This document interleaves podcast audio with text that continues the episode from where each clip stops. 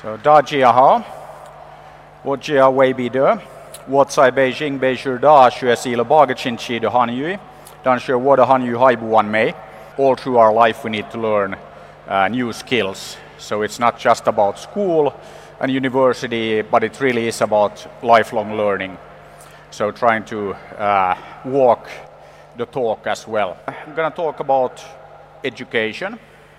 And uh, before I go there, uh, maybe kind of like a bit of my background. So I spent six years uh, building the Angry Birds uh, brand. And always like an event like this where we also have many students, it's always good to remember that the whole Angry Birds project, the brand, everything started as a student project.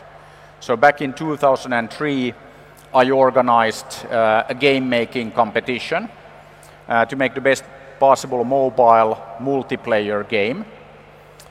And uh, Niklas, Kim, and Jarno, three students from the Aalto University in Helsinki, Finland, took part in the competition, created a great game, won the competition. And reason why I wanted to share this story is that what happened after the competition was that Niklas, Kim, and Jarno, you know, the three young guys, three students, they came to me and said that, okay, now what? We won the competition, we created this game, what should we do? And uh, I gave the same advice that I have many, many times that it was very clear that they loved playing games, they loved making games. So I said that I think that you should do what you love. Why don't you start a company to make games? And they did. And that's how Rovio got started. And then uh, six years later, the 50 second game Angry Birds came out. And uh, if you look at the world today, uh, it was uh, very, very successful. 93% of the Chinese population knows the brand, 91% in India, 9 out of 10 people on the planet know the brand. So fantastic, fantastic success story. In 2016, uh, decided, or we came out with our first uh, movie. Okay, and the movie did uh, very good. It became number one in 52 countries, in China, in the US, in Russia, in Finland, everywhere. So again, uh, fantastic success story. And at that time, I thought that it was a good time for me to do new things. I'm actually gonna quit the day-to-day operation at Angry Birds, at Rovio, and focus on bigger things. And then I was asked that, okay, what could be bigger? You know, you have Angry Birds, 4 billion downloads and a very successful movie and everything. I said, I think that actually education, education is much bigger. And uh, being from Finland, uh, you can't avoid uh, talking about education. Uh, so it's, it's something that we are also very, very committed to education in Finland, just like here in China. So maybe not a coincidence that Finland is the closest neighbor of Europe in, in Europe of China. Uh, but one thing that um, uh, I don't have any formal background in education. So that, that's uh, something that I always uh, start with. There's only 5 million of us in, uh, in Finland. So Finland is like a small neighborhood here in Shanghai or Beijing. And not only uh, did we create Angry Birds, we also created things like Nokia, Linux, MySQL, Supercell. Very small nation and still managed to create some very big success stories. So how is that possible? Only 5 million in Finland, 1.3 billion here in China. And I think that one reason why is because fantastic education. I think education is really the foundation. This is why we have been very successful. So Finland has only been around as an independent country for 100 years. But uh, about 50 years, we started really focusing on education. And we did big educational reforms, and I think the results have been very, very good. But then I think it becomes interesting. So, as I said, I have no formal background in education, but I have two kids uh, son and a daughter. They are now 15 and 13. And of course, uh, they go to school in Finland. And uh, I have lots of friends in, in China, in Singapore, in Korea, in US, many places around the world. And of course, you know what happens when you, you know, you travel a lot, uh, like I do, and then you meet with your friends, and you talk about business, of course, but you also end up talking about the children. And uh, a good friend of mine, uh, Emily, uh, she has uh, a daughter that is the exact same age as my son. So they started school uh, about the same time. And then I noticed that school in Singapore very different from Finland. So both countries, you know, Singapore and Finland, always like at the top of the various PISA studies, all the rankings. In fact, Finland is the only non-Asian country that is always in the like top three or top five of all countries in the world when it comes to uh, education and PISA results. And Singapore is always up there as well. But then when I talked to Emily and we were talking about, uh, you know, her daughter and her school days, uh, her school days start very early, typically like 6 a.m. She starts her day. She spends the whole day in school. Okay, and then there is some extra uh, courses, some extra tuition after the school day. And at the end of the day, hours of homework. And that is repeated every day. And in fact, what has happened then in Singapore that it's also very competitive. So uh, uh, there is actually so much homework that many of the parents have started doing the homework on behalf of the children because the teachers call the parents say that oh you know your daughter or your son didn't do his or her homework and then the parents have started doing the homework so there is like too much homework so the kids can't even deal with it. And then i was like but that's crazy. And then I was told that some parents actually go to school in the weekend so that they can teach their kids and they can know what the kids need to learn during the week. And also, uh, you know, it's quite common that uh, the kids, the students, buy their friends a new console game a day before an important test so that they will not be able to study and they will do poorly. Or that the kids are hiding school books from the other kids so that they will not do so well on the test. And then, you know, for me, from coming from Finland, I was like, what? I mean, the kids spend all their days in school.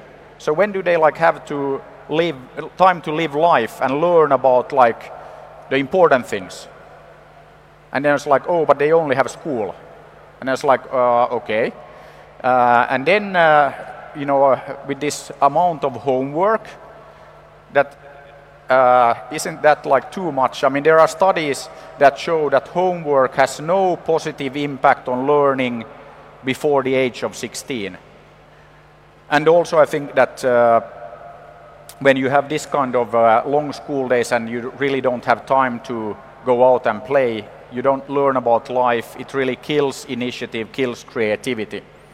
So then I look at my own two kids and, you know, school in Finland they go to school maybe 9 or 10 in the morning, they get home early afternoon, and what do they do when they get home? My son goes and plays football. I think he practices like five or six times a week, so he's pretty serious about football, and he loves football. And then uh, my daughter uh, goes out and plays with her friends, or sometimes she goes riding. So he's, she's in really, you know, in, at that age, has really loves everything about horses and riding and all of that. And then my kids get home, uh, you know, in the evening, and then they do 15 to 30 minutes of homework. And if you look at school in Finland, we deliver the same or better results as here or in Singapore or anywhere in Asia. Very short school days, not a lot of homework, fantastic results.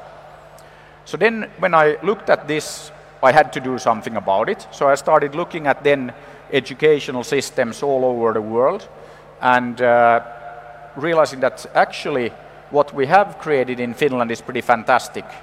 That we have fantastic results, uh, short school days, not a lot of homework, and I think uh, it's a very different approach uh, than uh, what we see, you know, in Singapore or in Korea or Japan or also here in China. And uh, I think that uh, that was why I started with uh, mentioning that, okay, we actually have created some fantastic success stories, you know, Angry Birds, Supercell, Nokia, Linux, MySQL, many, many success stories. So how is that possible? And I think that it is possible because our school system doesn't kill initiative. It doesn't kill creativity.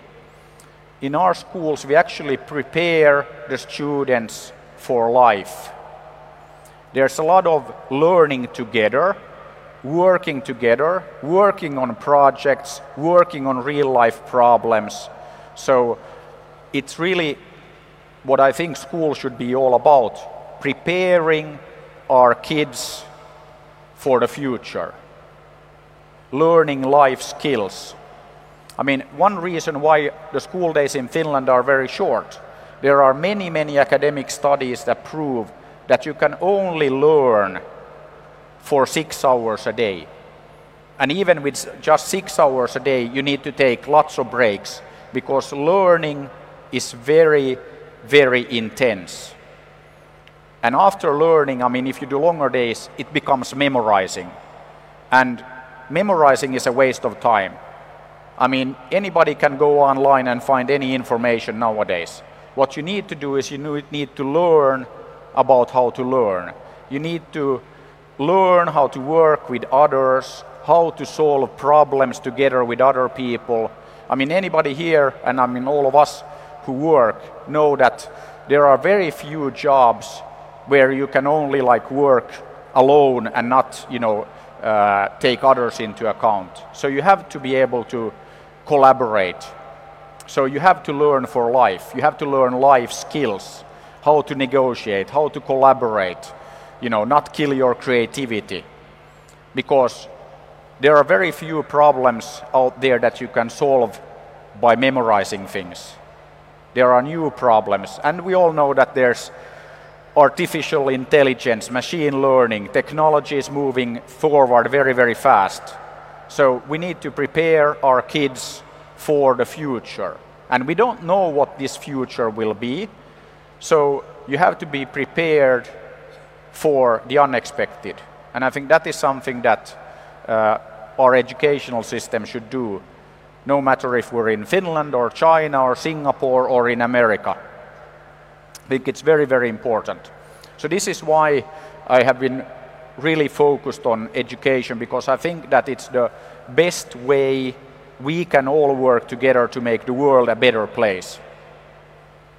And I think that uh, on you know, this note of making the world a better place, I think all entrepreneurs will tell you that we think that we can change the world, and we will. But I think uh, with education, we can do that at massive scale. So we can really change the world and we can change it for the better. I think it's very important that we all work together on education and, you know, preparing our young people, our kids, for the future. I also think that education is not just about you know, work and having a fantastic career and all of that. I think that we should also think about this little thing called happiness. In Finland, we are very happy about the fact that the United Nations just announced a couple of weeks ago their big global study on happiness. So, guess which country came out on top? the happiest nation on the planet, Finland. And I think one reason for the fact that we came out as the happiest nation on the planet is that we have fantastic education. So we should think about education for happiness. It's not going to be easy to transform education everywhere. I mean, if, if I ask parents here I might get the same answer that I got in Singapore that, oh, yeah, of course we do the homework on behalf of the kids because they need to get to the next level and they need to get into the really good university. So it's also about, you know, not only about teachers, it's not only about the students, but it's about all of us and all of us parents that we really need to think about this as well. So it's not going to be easy to transform education, but we will do it.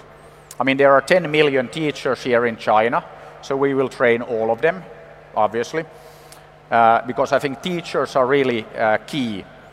Uh, did you know that in Finland every year tens of thousands of students or young people want to become teachers, but they can't? Do you know why? Because it's very difficult to get into the university to become a teacher because it's a very popular job. It's a very appreciated job. It's a good job. It's a good profession. This is not the case in most places in the world.